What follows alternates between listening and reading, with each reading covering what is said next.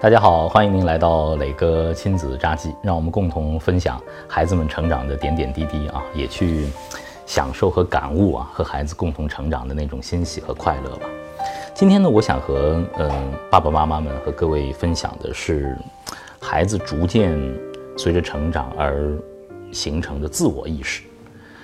当孩子还是婴儿期的时候，我觉得他还不能分清自己和外界。我就是地球宇宙的中心，只要我一哭，全世界都得围着我转，这就是婴儿的思路。但是他渐渐地进入到三岁、四岁到五六岁这个阶段，我、别人、家里人、外人，渐渐的就会在他的意识当中形成，而自我意识也在四五岁、五六岁的时候渐渐的开始萌生。那么现在很多的家庭也都有。二孩了，孩子们不是从小一个人在家里长大的，那么他就要处理和家人的关系，和哥哥姐姐和弟弟妹妹之间的关系。这个时候，我们作为家长，怎么样通过点点滴滴让孩子们构建起“我就是我，我是我自己的主角”，我和别人之间的关系？我觉得这个可能挺好玩，也很很微妙的。我说说我们家庭里头的一些有意思的事儿吧，啊。朗月是双胞胎，双胞胎有一个很大的问题，就是他们经常要粘在一起。他们什么时候能够清楚地意识到自己是不同的？这也是我和太太非常想告诉孩子的。虽然你们是双胞胎，但你们是不同的。在朗月四岁的时候，他们彼此有了自己的独立的书柜，他们自己喜欢的书要放到自己的书柜里头。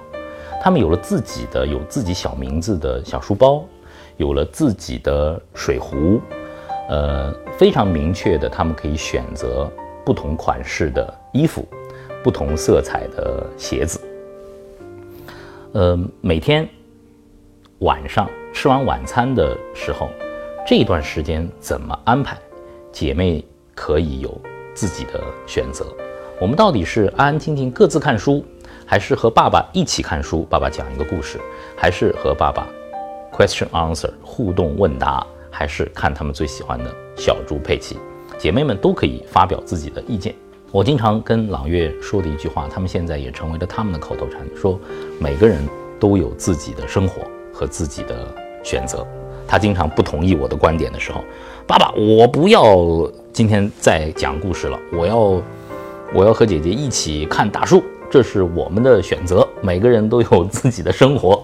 然后他就开始教训我们啊，我们也呃渐渐的尊重。我觉得这种尊重，对孩子本身的尊重啊，是融入到我们的呃家庭生活的点点滴滴的。比方说，姐妹俩有时候她们自己会聊天的，我和太太很少去打断他们，因为我觉得那是属于他们的时间，很珍贵。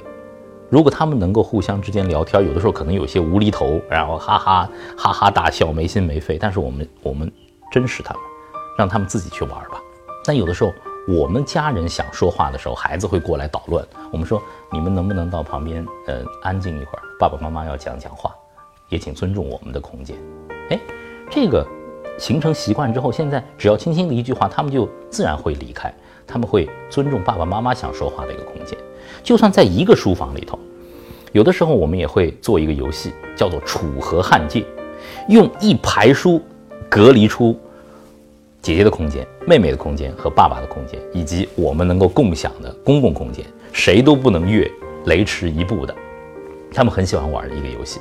还有就是，孩子们现在已经渐渐养成了一种物权的概念了，对于谁的勺、谁的碗、谁的水壶，他们非常的在意。当然，我也有自己的物权，在家里头有两件东西，他们是不能碰的。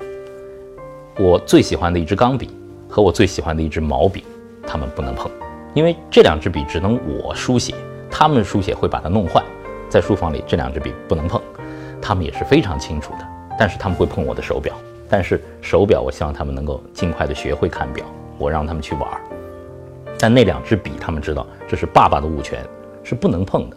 我想，可能在这种交流当中啊，嗯，孩子、家人、朋友，呃，亲人之间的这种边界就会逐渐的划清，孩子们会渐渐的形成自己的自我意识。我们的家长也要帮助孩子们形成自己的一个清晰的自我意识。当他们进入幼儿园、进入小学的时候，他们才能够在一个更大的社群当中完成融入社会的这么一个过程。孩子的成长就是这么奇妙，陪伴是从点点滴滴当中润物细无声的完成的。这里是磊哥亲子札记，更多的互动和留言，磊哥期待着您的声音。我们下次节目再见。